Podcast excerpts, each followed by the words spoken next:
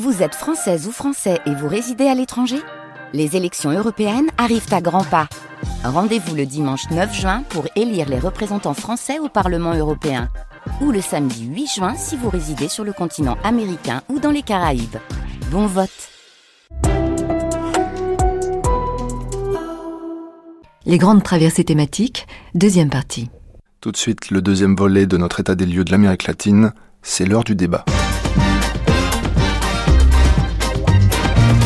Quelle gauche pour quel pouvoir Je reçois pour répondre à cette question David Recondo, chercheur au CERI, Centre d'études et de recherche internationale à Paris, l'historien argentin Hugo Moreno, professeur à l'Université Paris 8 Saint-Denis, et René Frégosi de l'Institut des hautes études de l'Amérique latine.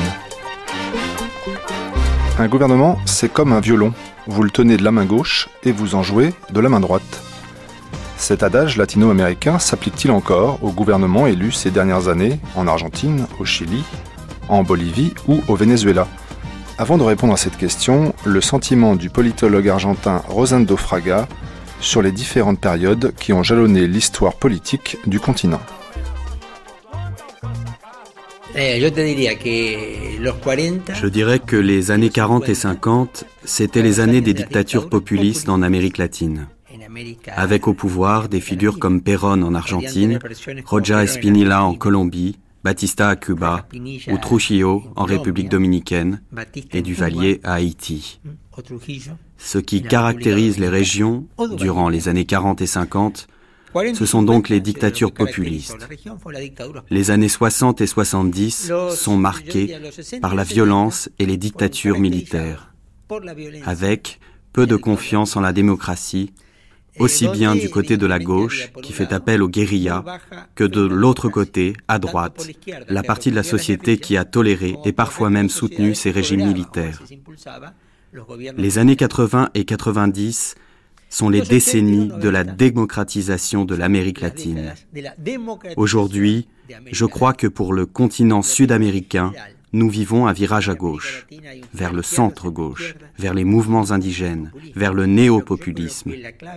Mais ce que je vois comme mouvement clé, c'est un virage vers le nationalisme. Je veux dire qu'aujourd'hui, en Amérique latine, ce qui prend de l'ampleur, au-delà des nuances et des différences, c'est cette résurgence du nationalisme. Tous les cas sont très différents, mais ce que l'on peut observer dans la région, c'est une crise de la politique traditionnelle.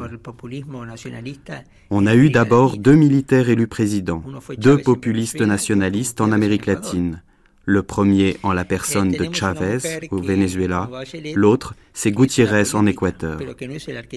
On a ensuite une femme comme Bachelet, qui est une femme politique, mais qui n'est pas un archétype du politicien traditionnel. On a un indigéniste comme Evo Morales en Bolivie. Mais en général, ce que l'on peut observer avec Tabarez en Uruguay, qui est un médecin cancérologue, ce n'est pas l'image d'un politicien traditionnel. Lula. Est le premier président ouvrier d'Amérique latine. Je pense qu'en définitive, ce qui caractérise tout cela, c'est une crise des hommes politiques. Et c'est cela que traduit le surgissement de ces nouveaux dirigeants qui ne viennent pas de la politique traditionnelle ou qui du moins ne s'identifient pas à elle. Hugo Moreno, René Fregosi, David Recondo, je vous voyais réagir pendant la diffusion de cet élément de, Rosando Fraga, l'Argentin, qui nous définissait les grandes périodes qui ont précédé l'avènement de la gauche en Amérique latine. David Recondo. Il y a toujours une, en fait, une simplification dans les euh, périodisations euh, aussi simples, aussi tranchées sur des sur 10 euh, ans, 20 ans comme comme Rosendo l'a fait.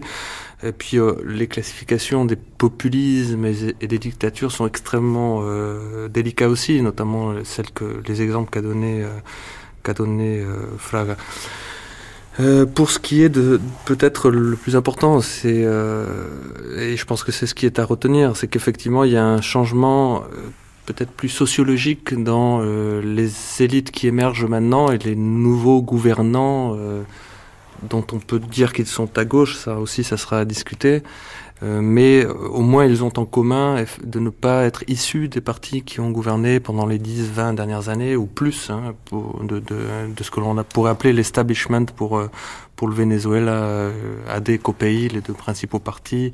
mais on pourrait aussi citer, même si c'est pas tout à fait à gauche, on pourrait citer aussi euh, le, la Colombie dans le le, le, le système bipartite est en train aussi de bipartisan est en train de s'écrouler complètement.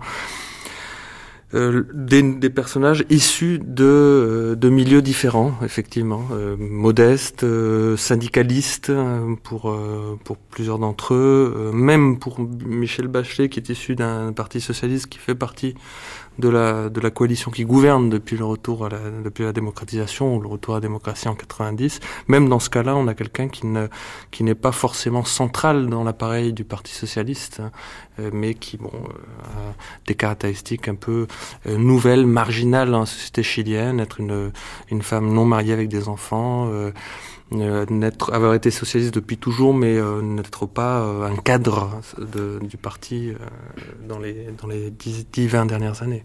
René Frégosi, avant d'aborder donc l'actualité donc de ces gouvernements dits de gauche qui sont arrivés depuis quelques années en Amérique latine, est-ce qu'on pourrait faire un, flashback avec vous et repartir pour essayer de, définir les régimes politiques en, en, Amérique latine, non pas en fonction de nos référents, on pourrait dire européens ou occidentaux, mais en fonction de leurs particularismes locaux.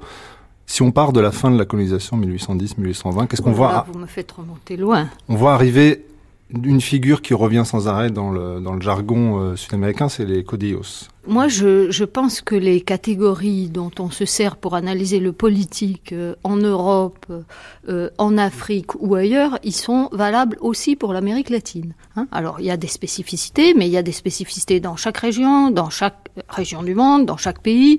Mais les catégories d'analyse politique, elles sont à peu près les mêmes et, à mon sens, elles sont utilisables dans toutes les régions du monde. Donc, euh, la spécificité latino-américaine, elle peut être saisie avec des concepts qu'on utilise par ailleurs. Alors, un, point d'accord avec le, commentaire euh, initial de, l'émission, effectivement, euh, je suis je suis pas tout à fait d'accord avec les différentes catégories et les différentes époques. Par contre, sur le concept qu'on va approfondir ici de démocratisation, bien sûr, je suis d'accord. Mais euh, euh, en effet, démocratisation, ça veut dire quoi? Ça veut dire démocratisation politique, euh, en effet, on est passé de dictature à des régimes démocratiques, des démocraties représentatives, mais également démocratisation dans le sens de participation accrue de pans entiers de la société qui jusque-là ne participaient pas à la politique. Alors là, oui, il y a vraiment un changement euh, euh, qualitatif. C'est les classes populaires. De la pas seulement les classes populaires, justement, c'est aussi les femmes, les indigènes, euh, mais c'est aussi, il y a des tas d'autres figures nouvelles en politique pour l'Amérique latine. Il y a plein de religieux dont on parle pas. Il y a, il y a aussi euh, des militaires Les qui militaires, reviennent ouais. non plus euh, euh, sous la forme traditionnelle, je dirais, de militaires putschistes, mais des militaires démocratiques, entre guillemets, qui arrivent par les urnes, Chavez. qui, Chavez, mais il y en a plein en Argentine. Notre collègue pourrait pourrait nous en parler. Je veux dire, alors des affreux euh, qui ont, euh, comme Boussi euh, à Tucumán, euh, c'était le militaire qui a mené la répression euh, pendant la dictature militaire de 76 à 83 à Tucumán.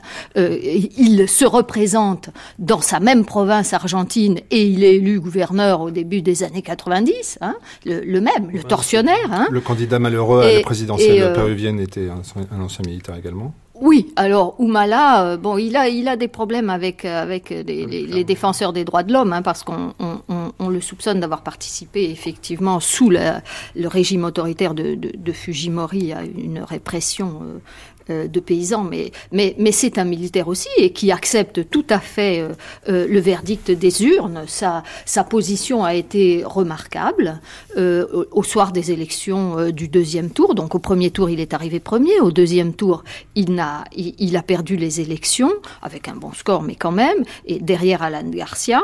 Et euh, il a eu, euh, il a reconnu absolument sa défaite, la victoire d'Alan Garcia. Il a affirmé qu'il serait une opposition tout à fait raisonnable. Donc on a des tas d'acteurs nouveaux et qui représentent euh, des éléments de la société qui jusque-là n'étaient pas représentés de la même façon. Enfin, ils étaient représentés par leurs notables lorsqu'on avait des démocraties euh, euh, oligarchiques, hein, mais aujourd'hui, ils sont représentés par d'autres gens. Donc ça, c'est tout à fait nouveau, c'est vrai.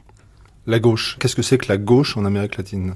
Ça serait aussi difficile que de définir la gauche ailleurs. David Donc je, je, ne définirais pas la gauche. Il faudrait voir comment la gauche se définit, si elle se définit comme telle en Amérique latine. Alors si on partait justement de, de, cas par cas, en s'arrêtant mhm. par exemple sur le Brésil et Lula, le Parti des travailleurs. je voudrais simplement revenir sur, sur un débat qui me semble un peu, un peu et que Rosendo Fraga reprenait, une, position qui me semble euh, fausser la, discussion et l'analyse, c'est de dire qu'il y aurait deux gauches. Hein. c'est un bon discours politique, c'est pas un discours scientifique. En tout cas, c'est pas une approche scientifique. Euh, il y a deux gauches la, gauche euh, moderne, à l'européenne, social-démocrate, et une gauche tropicale, nationale populiste, donc potentiellement dictatoriale et, euh, et, ou euh, lié à ce qui reste du, euh, du communisme castriste. Et je ne crois pas que ce soit une façon d'analyser les choses. Enfin, c'est pas c'est pas suffisant. Et il faut rentrer effectivement au cas par cas. Donc, on peut on pourrait dire simplement que sur un positionnement vis-à-vis euh, des euh, politiques d'ajustement structurel qui ont accompagné la démocratisation dans les années 80 et 90, sur les conditions de l'intégration au marché euh, mondial, hein, à l'économie mondiale, il y a des différences de position. Et des différences qui peuvent aller depuis un, rejet presque, presque, presque un anticapitalisme qui est dans une grande mesure discursif, puisque l'insertion et le commerce restent le même pour le Venezuela notamment, le, commerce, l'échange du pétrole, enfin le, commerce privilégié avec les États-Unis, et peut-être une autre position plus modérée effectivement, dans laquelle on essaye de créer les conditions d'insertion dans le marché qui ne soient qui soient négociées, qui ne soient pas uniquement celles que voudraient les États-Unis euh, avec une zone de libre-échange sur le plan euh, continental. Et on pourrait à ce moment-là penser à Lula qui dès le départ a négocié avec le A négocié avec euh, les instances internationales, la communauté internationale pour essayer de mener à la fois une politique assez orthodoxe sur le plan de, de des finances publiques et, la politique monétaire notamment, et en même temps essayer de forcer un peu, euh, de, radicaliser un peu les politiques sociales ou en tout cas les politiques de lutte contre la pauvreté. Et je crois que cette espèce de cette, espèce de jeu euh, d'équilibre extrêmement euh, qu'essayent de mener un certain nombre de dirigeants que l'on peut effectivement considérer de gauche pour cette raison-là, c'est-à-dire mettre l'accent sur euh, les, la réduction des inégalités, la lutte contre la pauvreté, tout en euh, tout en euh, maintenant les politiques d'austérité sur le plan financier et monétaire, puisque l'histoire noire des, de l'Amérique latine des années euh, fin des années 70 et 80 puis 90 dans certains cas, ça a été les niveaux d'inflation catastrophiques et un surendettement de, des économies enfin, et de l'État, des États. Si on s'arrête à, nouveau un petit peu sur, sur Lula et le Parti des travailleurs, est-ce que vous pourriez me rappeler un petit peu qui étaient ses composantes en 1980 Il y avait des syndicalistes, des chrétiens, euh, influence théologie de la libération, des gens beaucoup plus révolutionnaires. Ça, c'était en 80. Il arrive en pouvoir en 2003. Trois ans après, qu'est devenu le Parti des travailleurs? Le Parti des travailleurs, il est toujours à peu près le même en fait, hein, sociologiquement. Et euh, mais, je crois qu'effectivement, il est toujours pluriel. Il y a différents courants à l'intérieur du, PT brésilien. Et euh, mais euh, mais il y a il y a eu relativement peu de, de, de scissions. Il y a eu quelques départ, mais, mais très peu. Finalement, euh, en fait, ce qui est très important, je crois, c'est ce que ce que disait euh, euh, David en effet, ce qui unifie en fait toutes ces gauches qui semblent différentes en Amérique latine, c'est ce pragmatisme et cette conscience aiguë de la nécessité de lutter concrètement et efficacement contre les inégalités et contre la pauvreté. 40% de la population sud-américaine est déclarée pauvre, 20% est déclarée indigente, ce qui fait quand même une majorité écrasante de gens euh, en Amérique latine qui sont Et ça, tous les gouvernements luttent contre la pauvreté. Le, gouvernement euh, chilien de la concertation s'est attaqué euh, beaucoup à la pauvreté. Le problème, c'est aussi les inégalités. Et là, c'est beaucoup plus difficile à réduire. Mais, mais sur les objectifs, ils sont d'accord.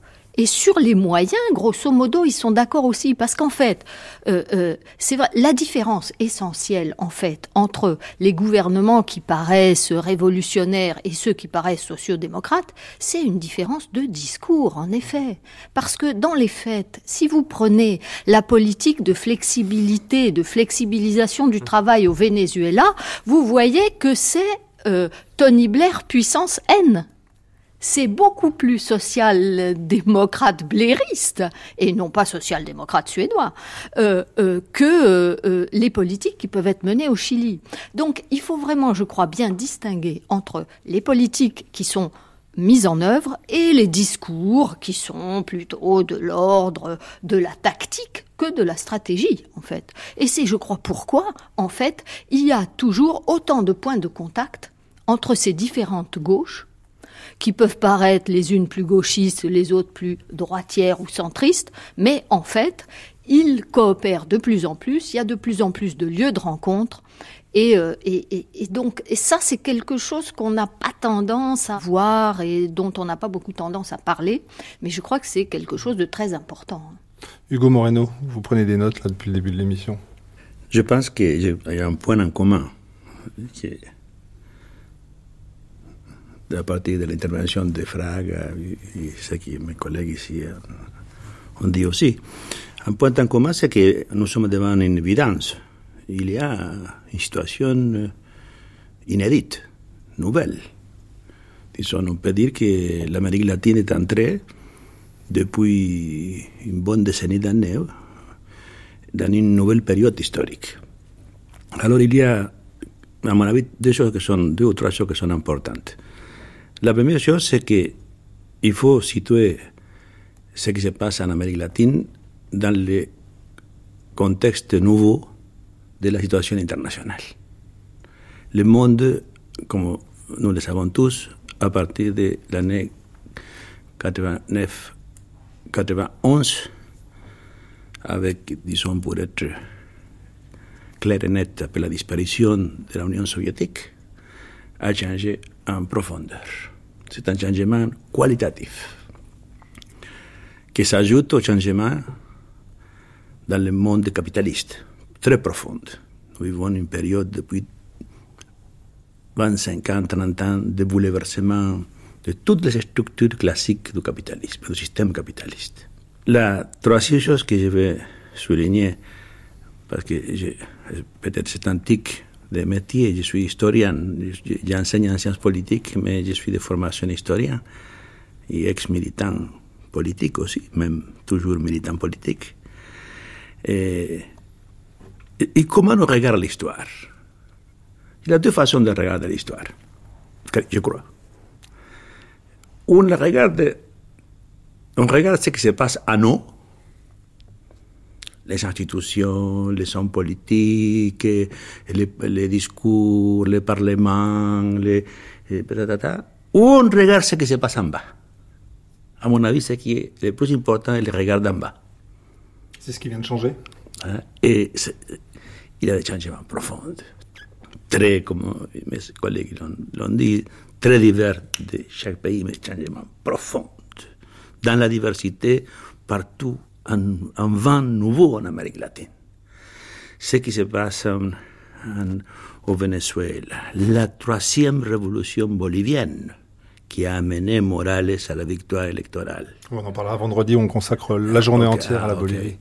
Ce qui se passe en Argentine, au Chili avec euh, l'élection de Michel Bachelet comme présidente, une situation très différente de l'année 70, mais quand même intéressante. Ce qui se passe, continue à se passer euh, au Brésil, qui est quand même le pays le plus important de l'Amérique latine, la moitié de l'Amérique latine, il ne faut pas l'oublier, la dixième puissance industrielle du monde, 200 millions d'habitants.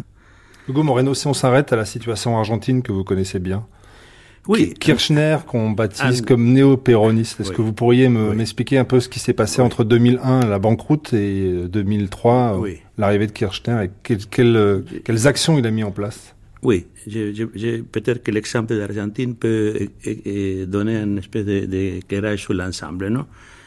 Et, Kirchner se situe comme Chavez, comme, comme Morales, comme d'autres, dans ce que certains, moi-même, on, on appelle les objets politiques non, non identifiés. Il appartient au parti justicialiste, héritier du péronisme. Il est tout à fait identifié, Kirchner? Et il est identifié, et c'est un cas, un cas rarissime. C'était pas, c'est un, un président, disons, qui arrive au gouvernement avec 20% de voix.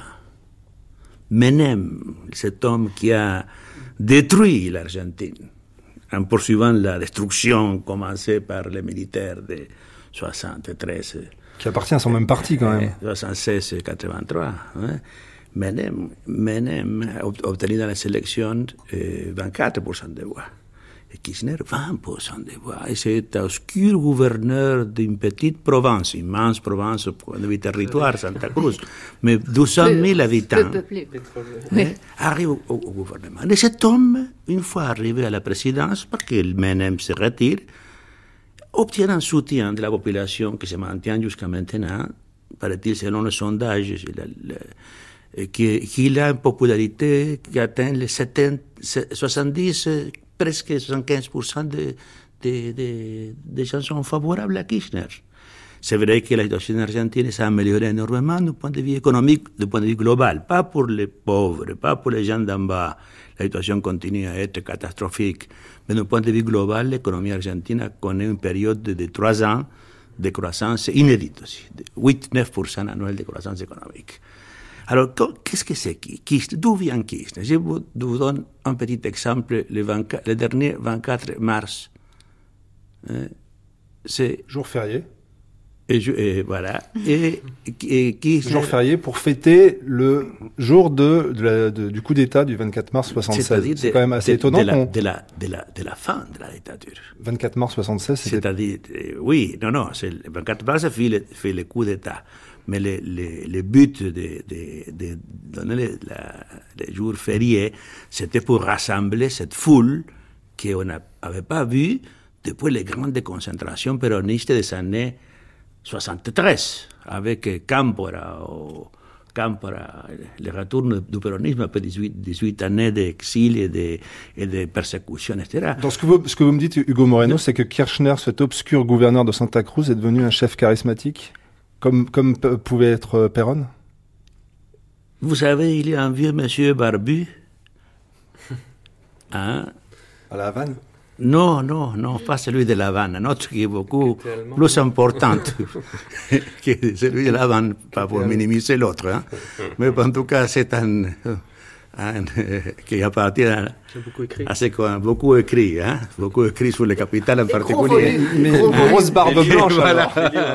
Et Brune, il l'appelait les morts, les morts, non? Bon, Karl Marx, donc, euh, tout le monde l'a identifié.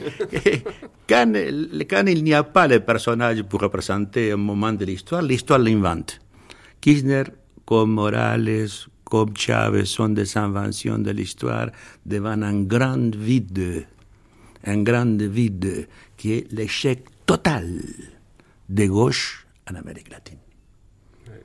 L'échec historique de gauche en Amérique latine, dans toutes ses composantes, depuis les partis communistes, les partis, les partis socialistes, les courants trotskistes, les maoïstes, les, les, castristes, tous les courants de gauche. C'est un échec total. L'Argentine est pathétique. L'histoire de, la gauche argentine est pathétique. Depuis 1945, quand euh, le Parti communiste et le Parti socialiste ont cru que Perón était Hitler, ils ont fait l'Union démocratique en s'alliant avec les partis conservateurs, avec l'ambassade américaine, en qualifiant de Perón de fasciste, etc. Et commence un divorce entre la gauche qui n'a pas pu être comblé. Divorce total. Aujourd'hui, la gauche en Argentine est représentée par une, pléiade de multitude, de petits groupes, de petits groupuscules, qui, quand se présentent dans les élections, obtiennent 1-2% de voix.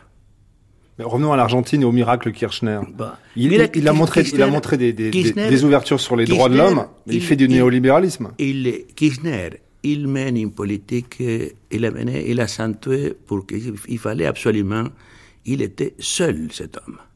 L'appareil essentiel du parti péroniste, qui est l'appareil du parti justicialiste, comme on l'appelle officiellement, de la grande province de Buenos Aires, est dans les mains de Dualde, c'est-à-dire de la droite du péronisme.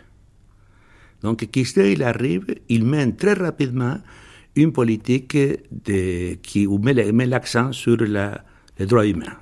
C'est pour ça que je faisais référence au 24 mars. Qu'est-ce qu'il fait Kirchner le 24 mars dans ce meeting qui concentre, paraît-il, entre 200 250 000 personnes?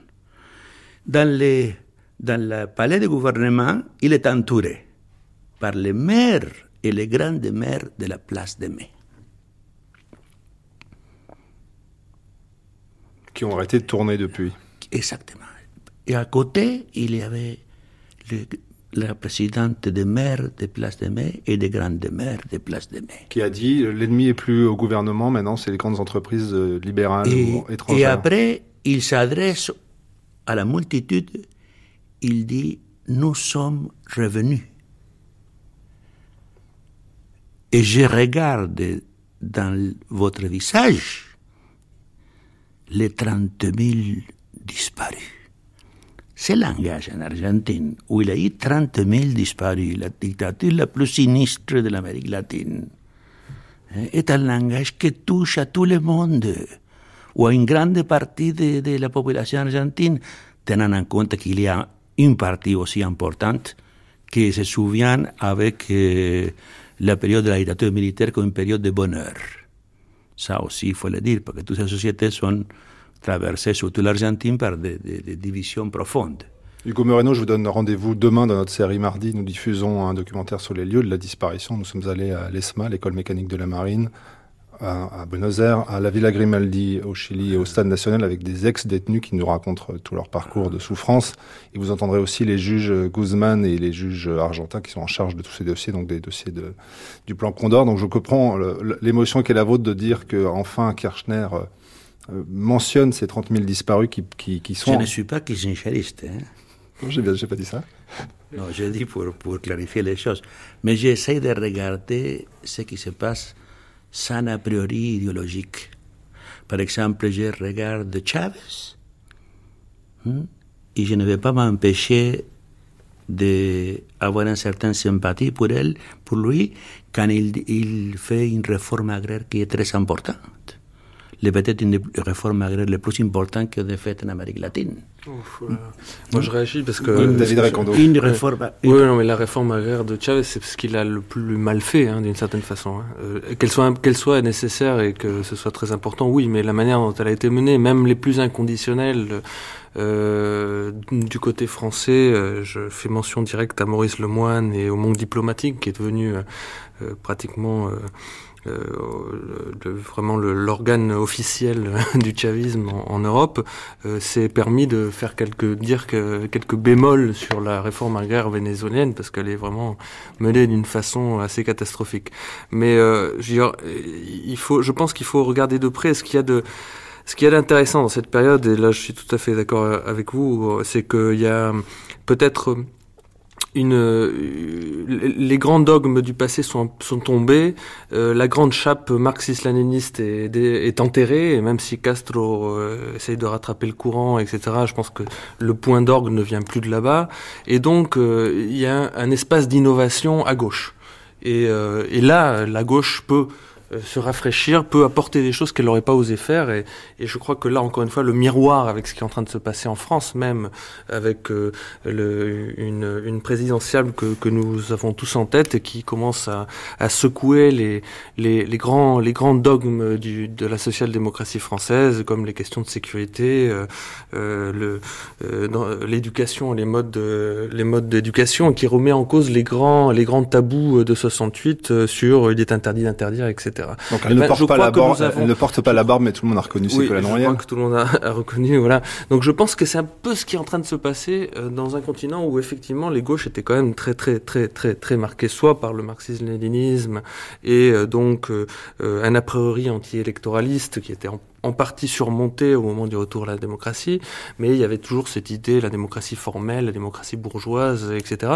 Et bon, là, on est au-delà de ça, on est dans un débat sur l'orientation des politiques économiques, sur la forme que doivent prendre les politiques sociales, sur euh, le, le, ce qui, ce qui doit se faire dans le, dans, dans, dans le domaine de, du développement de l'agriculture, de la réforme agraire, mais d'une façon qui est, à mon avis, très désidéologisée au bon sens du mot. C'est-à-dire qu'il y, a, on sent derrière une, une, nécessité de formuler puis des, des, des, programmes et des plans de, gouvernement, euh, mais pas euh, d'être complètement accroché à des idéologies qui sont surannées. Euh. Mais je pense qu'il y a un autre point en commun qui, qui rassemble ces gens-là et peut-être l'exception, l'exception dans une certaine mesure pourrait être euh, Bachelet, mais euh, je pense à la catégorie euh, de Bernard Manin, celle de la démocratie d'opinion.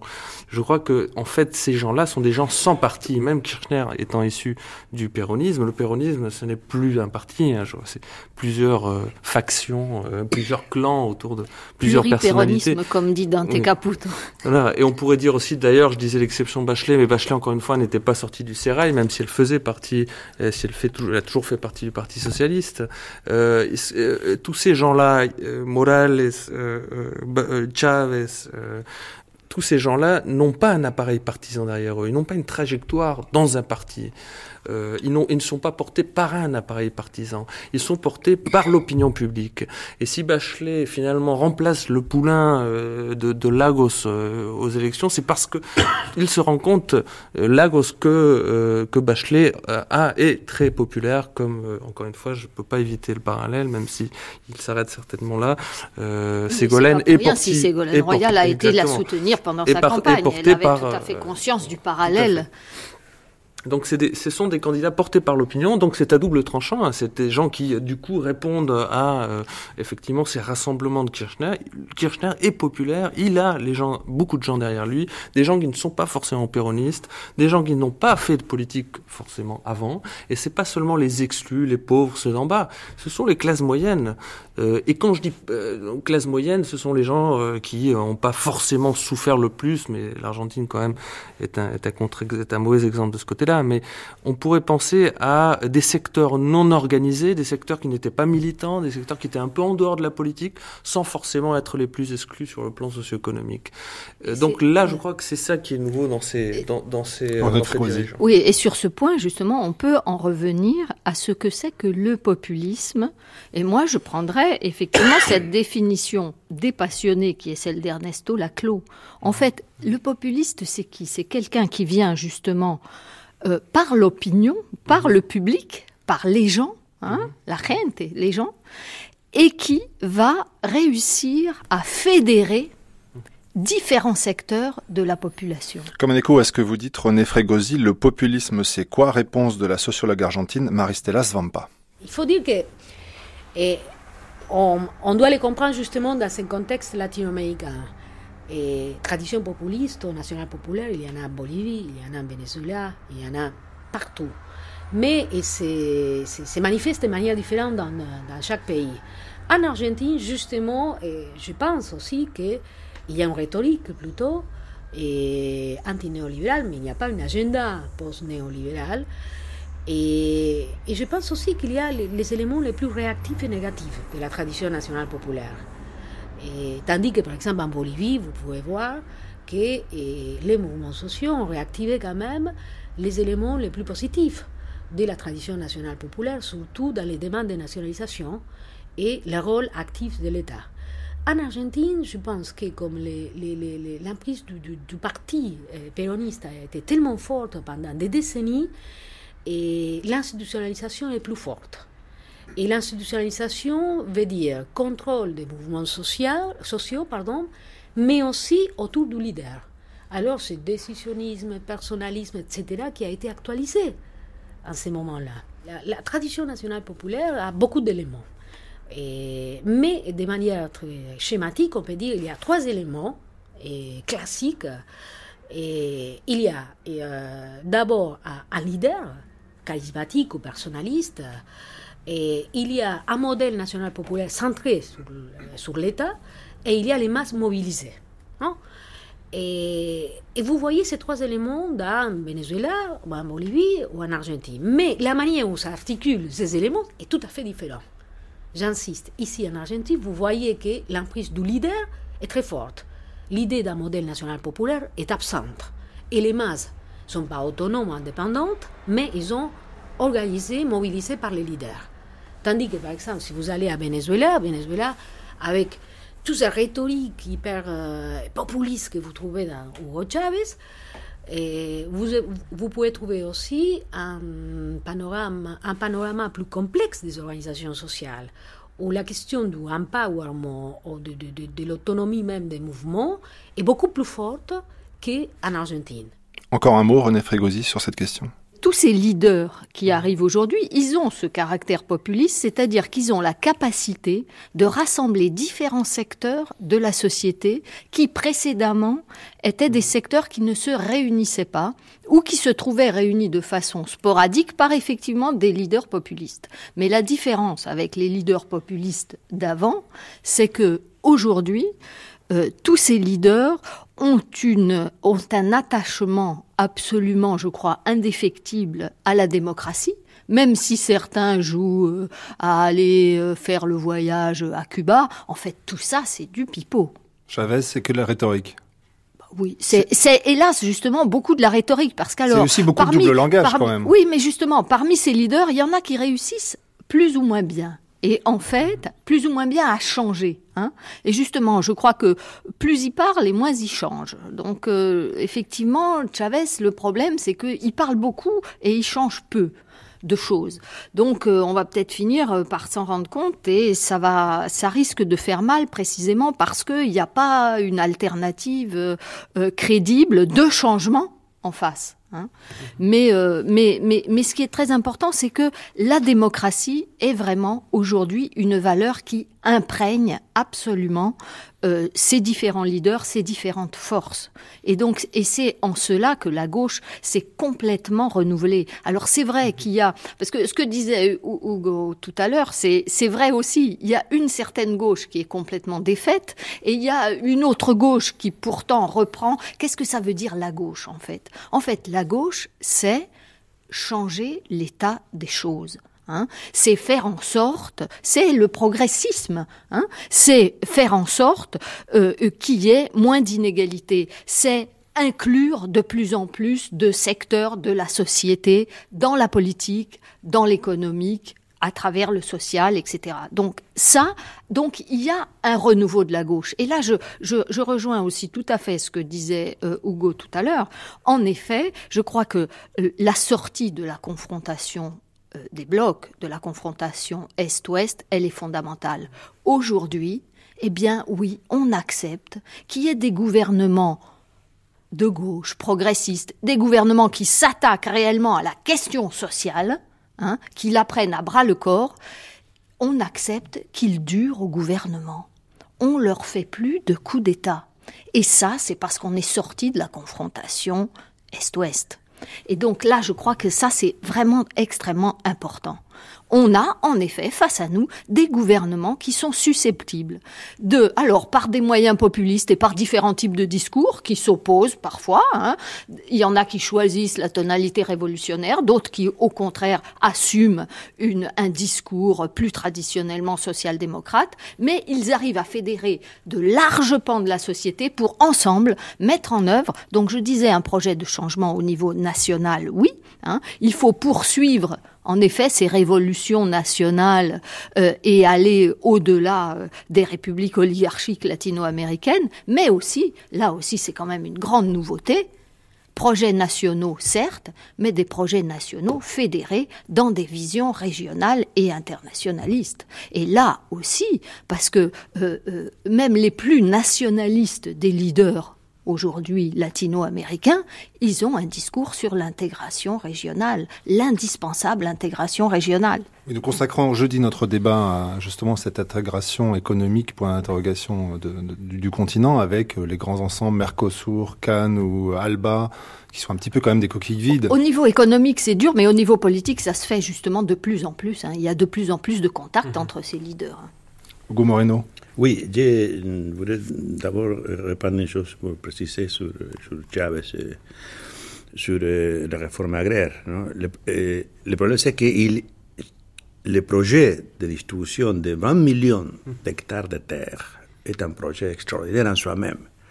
Le problème, c'est que ce projet doit correspondre à des forces sociales et politiques réelles. Où sont les paysans au Venezuela? Ils sont en tout cas en Bolivie, parce que Evo, Bolivie, Morales, oui. Evo Morales Bolivie, vient oui, d'entamer aussi sa révolution mais, agraire. Mais le Venezuela est, une, est un pays urbain. Ceux qui étaient paysans dans le temps, qui sont dans les grandes bidonvilles, dans la misère des grandes bidonvilles de Caracas, ils vont plus jamais aller à la campagne, ils ne savent plus travailler la terre. Un ouvrier, on, on, peut former un ouvrier en six mois. On ne peut pas en six mois former un paysan. Un paysan se forme avec la tradition de génération en génération, de connaissances, de savoir-faire. Où il a la paysannerie en, Il y a, je ne dis pas qu'il n'y a pas, hein, mais le poids est très faible. Deux, Chavez est un objet politique non identifié de ce point de vue, parce qu'il est aussi seul. Une grande partie de la gauche vénézuélienne, y compris la gauche qui était gauche révolutionnaire, qui a pris les armes pendant les années 70, 60, 70. Petrov va se présenter contre lui. Exact, contre Petrov, exactement. Se présente et sont contre Chavez. C'est un peu comme, pas, comme les situations sont complètement différentes. L'époque n'est pas la même, les pays n'est pas les mêmes, mais c'est un peu ce qui s'est passé en 1945, quand il a apparu cette figure aussi qui était le colonel Perón. On revient à l'Argentine. Perón était un homme, idéologiquement, était un homme qui était très proche du fascisme. Idéologiquement, il n'y a pas de doute ses sympathies pour le fascisme, pour l'Espagne de Franco, ses amitiés postérieures avec toutes les dictatures qui a mentionné Fraga, le dictateur, qui sont, sont, sont après 55. Mais ce qu'il a fait Perón, en arrivant au pouvoir, élu, démocratiquement élu en 1945, était beaucoup plus à gauche que, les, que ce qu'il proposait la gauche argentine. Comme ministre du Travail, il a institué les congés payés. Les, il a fait des choses extraordinaires. Les, les, congés payés, la nationalisation des chemins de fer, la nationalisation de l'électricité, de l'homme a, a, construit un, un, une, une, base économique dans un secteur public de l'économie qui a permis en, en s'appuyant naturellement sur les réserves énormes que disposait l'Argentine en 1945, et, et, comme Chavez appuie maintenant dans le, dans le, le pétrole, non? Dans les rentes pétrolières. Perón disposait de ça, il a permis de faire, de, de construire un État protecteur, un État-providence. Et donner les votes aux femmes. Il ne faut pas oublier, jamais oublier que Perón a donné les votes aux femmes. À 1950. Comme la plupart des leaders populistes de la région, d'ailleurs. Et, et, les femmes, ils ont voté massivement. C'est Getulio Vargas en 1934 qui donne le droit de vote aux femmes. Hein. Massivement, pour, massivement pour, pour, pour, pour Perón. Le, le, je pense le, en politique, euh, la forme euh, et le fond souvent. Et je crois qu'il y a, c'est là que j'émettrai quelques doutes en fait sur sur un certain nombre de de gouvernements actuels que l'on peut volontiers classer euh, à gauche et dont on peut considérer qu'ils sont progressistes. Je crois qu'il y a y a simplement des différences quand même très importantes qui sont dues à, euh, à la société, à la réalité sociale locale, à l'existence de, de contre-pouvoirs dans la société civile elle-même, la pluralité de la société, la politisation de la société, euh, qui font qu'on peut contrebalancer la tendance à la personnalisation du pouvoir à la concentration du pouvoir en une, en, une seule personne, la personne du chef. Et, je crois que c'est on peut discuter sur le fait qu'ils soient ou pas dans leur discours, dans leur idéologie, dans leur programme, etc., euh, plutôt progressiste et plutôt à gauche. Mais je crois que mm, le, le risque, en fait, vient essentiellement du mode d'exercice du pouvoir.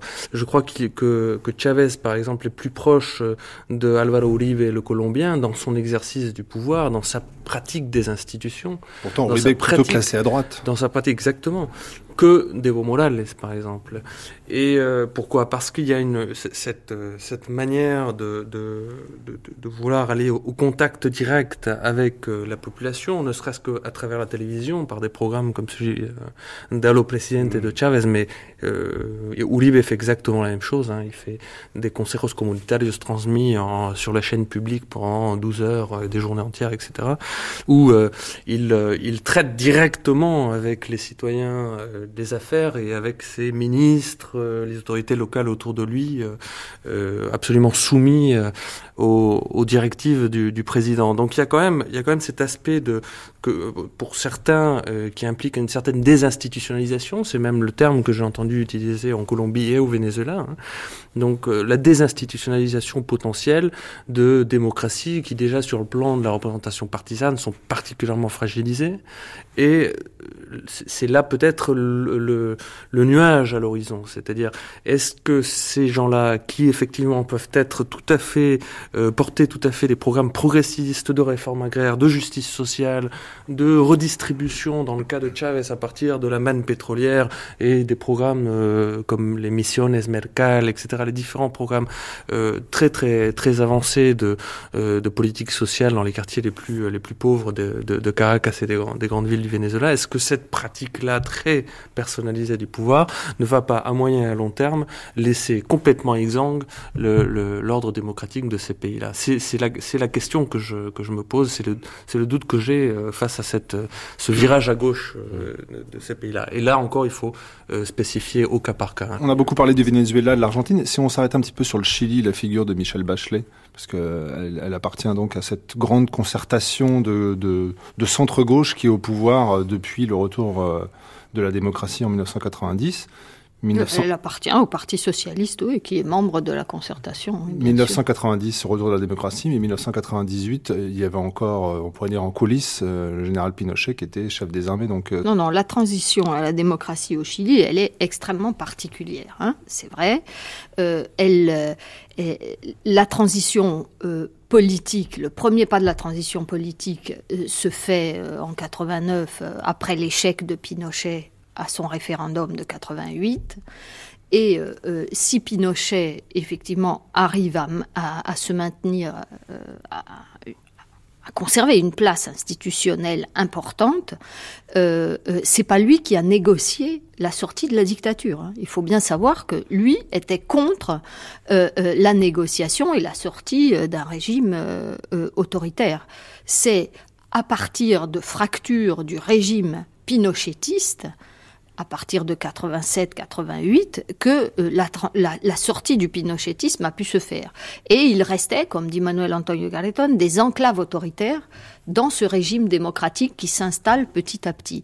Et, et donc, c'est pas du tout une alliance, c'est une lutte entre euh, Pinochet et euh, les, les, démocrates qui gagnent peu à peu du terrain sur euh, l'institution pinochetiste qui perdure. Et peu après, jusqu'à l'été dernier, effectivement, où euh, on va enfin faire tomber un élément essentiel de la constitution pinochetiste de 80 qui est toujours en vigueur, mais qui maintenant a été refondé, enfin modifié considérablement. Hein. Euh, donc, euh, en effet, on a supprimé le Conseil national de sécurité, c'est-à-dire que l'instance suprême constitutionnelle était euh, dans les mains des militaires, des commandants en chef, en fait, des forces, des forces armées, et on a supprimé les sénateurs nommés à vie et, et, les sénateurs à vie. Je voulais dire un mot sur, sur, sur le Chili, non? Relation à la, à la gauche en Amérique latine et tout ça. Il faut tenir en compte, moi je trouve que l'arrivée de Michel Bachelet est très important. Euh, mais rien à voir avec, avec l'arrivée de l'unité populaire en 1970 avec Salvador Allende. Car, entre autres choses, le pays n'est plus le même et le parti socialiste, la gauche chilienne n'est plus la même. Ce parti socialiste n'a absolument rien à voir avec le Parti socialiste fondé en 1933 et qui a mené en 1970 à Salvador Allende à la présidence. dans une alliance avec les partis communistes, la gauche chrétienne, etc. Il n'est plus léniniste. Et, et, et ce, parti, parti socialiste est un, est un parti qui, est, on, on, peut le dire que si c'est un parti réformiste, c'est un parti réformiste composé par des réformistes qui même l'envie de faire des réformes les ont perdus. L'envie de faire des réformes les ont perdus. Ce qui veulent se gérer un peu mieux en alliance avec la droite. La droite chilienne, une partie de la droite, pas la droite pinochetiste. Mais n'oublions pas que la démocratie chrétienne fut, fut le parti qui a mené politiquement Pinochet au pouvoir. La concertation est une alliance. Est une alliance. Deux, secondes, deux secondes, si tu me permets. Pour finir la, la, la, la, la, la, la, la question soulevée dans la transition démocratique et dans la transition démocratique, une question décisive. Les seuls pays en Amérique latine qui, dans la période de transition démocratique, a jugé et condamné les militaires criminels et tortionnaires était l'Argentine. En 85. Grâce à Alphonsine. Il faut quand même lui rendre hommage. Alf, Alphonsine. Après, il a cédé. Malheureusement, il y a eu les lois d'impunité qui ont cédé. Voilà, ça, c'est le débat de demain. Et voilà que, et voilà que, que Kirchner rétablit, il y a 200 officiers de l'armée qui sont en prison. Quel temps de faire Michel Bachelet en 4 ans de mandat oui, D'abord, je voulais préciser sur la droite, je crois que la grande nouveauté du Chili et la grande révolution chilienne en ce moment, c'est pas qu'il y ait des socialistes au pouvoir, c'est que Rénovation nationale, la droite, est en train de se former en reniant complètement mais alors complètement l'héritage pinochetiste. Et qui est une droite qui ose s'affirmer, et qui en plus a eu de bons, de bons résultats, qui fait de bonnes campagnes, avec un candidat, qui a relativement euh, euh qui, une popularité assez bonne. Je parle pas de Woody, hein, qui est encore, euh, encore mm, euh, trop, trop lié au pinochetisme probablement, bien qu'il prétende faire aussi leur aggiornamento. Mais il y a cette, cette droite non pinochetiste qui émerge avec force. Donc là, il y a quand même, il y a quand même un élément de changement très très fort dans le paysage politique chilien, me semble-t-il. Je repose ma question. Qu'a le temps de faire Michel Bachelet en 4 ans de mandat? Bah, Qu'a le temps de faire un gouvernement en 4 ans de mandat, où que ça soit hein? Je, veux dire, je vous pose la question, elle est, elle est, déjà prise à partie par les étudiants qui ont fait grève pour que la, scolarité soit gratuite. Elle n'a pas réagi de façon très euh, pragmatique, on pourrait dire on ne peut pas euh, directement, effectivement, passer d'un système éducatif totalement privatisé euh, euh, au Chili à la, la gratuité de l'enseignement. C'est impossible de le faire du jour au lendemain. Il y, a, y, a des, y a des réformes qui sont prévues. Dit, publiquement tout de suite, les étudiants ont raison. Absolument. Hugo Moreno, votre compatriote Rosendo Fraga, est plus critique que moi sur l'efficacité des politiques mises en œuvre. Le problème es que estas políticas no están demostrando permitir progreso social. Le problème, c'est que ces politiques ne se traduisent pas en progrès social. Se puede ganar una elección aunque no disminuya la pobreza. On peut gagner une élection en Amérique latine sans faire baisser la pauvreté, même si on a l'argent de l'État à distribuer. Los gobiernos a veces no tienen demasiados incentivos para hacer las reformas de fondo que lleven a una mayor igualdad social. Ces gouvernements ne mettent pas en œuvre les réformes de fond qui aboutiraient à une plus grande égalité sociale. C'est ça le cercle vicieux qu'il faut briser. L'Argentine d'aujourd'hui est un pays double. En números sociales es un país sur le plan social, c'est un pays typiquement latino-américain. Il maintient encore dans ses élites des niveaux d'éducation et économique proches de l'Europe méditerranéenne. C'est probablement le pays le plus contradictoire d'Amérique latine. C'est un pays qui a connu trois ans de croissance économique de 9% ce qui est un succès indiscutable. Mais on conserve un peu plus d'un tiers de la population sous le seuil de pauvreté après trois ans de croissance à 9%. Et la qualité de l'enseignement public, de la santé publique, la sécurité, la justice publique reste encore très faible.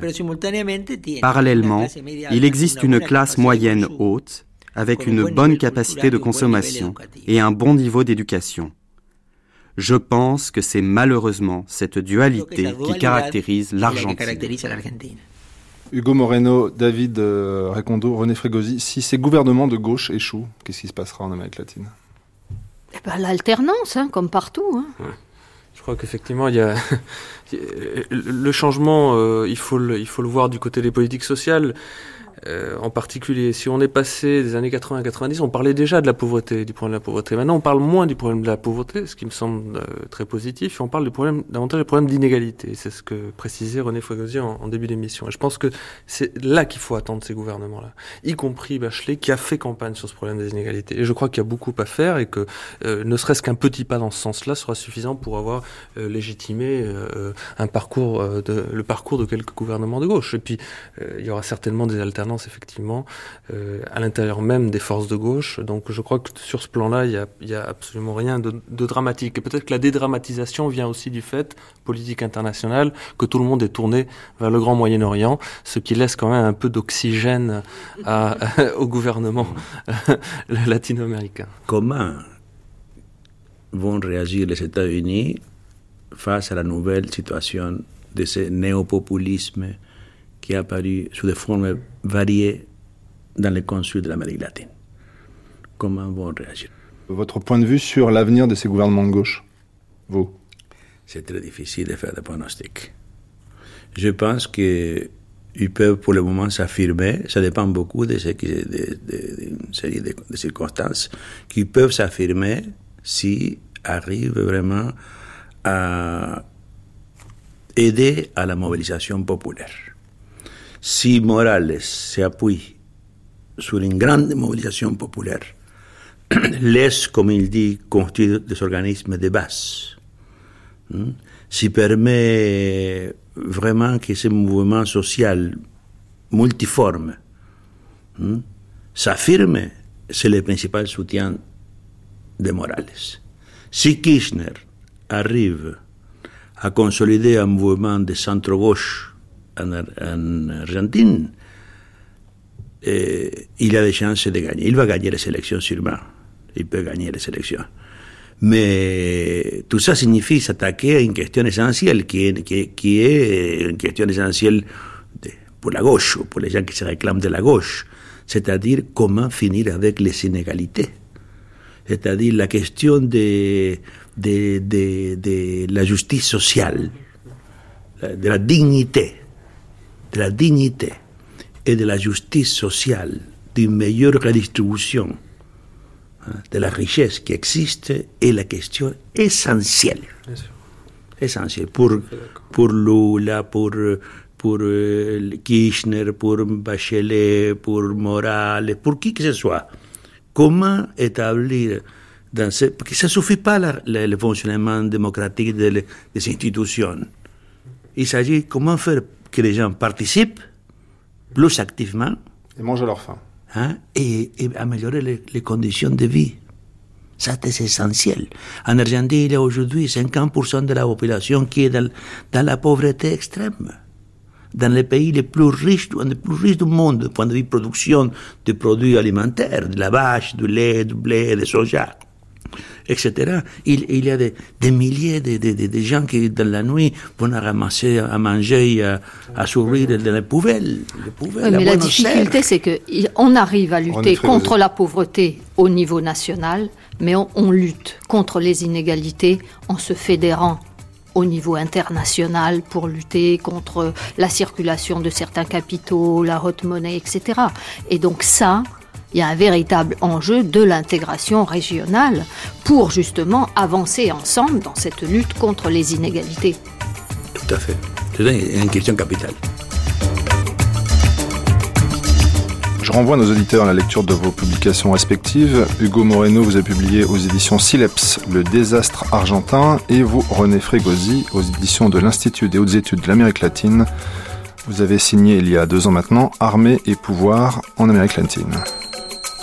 Pour prolonger ce débat, rendez-vous sur le site de France Culture, www.franceculture.com. Restez à l'écoute, je vous retrouve dans un instant avec notre documentaire Un état des lieux de la condition féminine au Chili.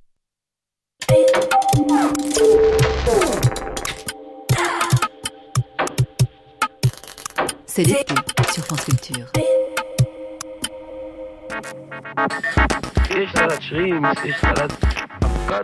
Les Palestiniens n'étaient pas indépendants. Toujours, ils dépendaient sur les grands pays arabes qui vont les aider.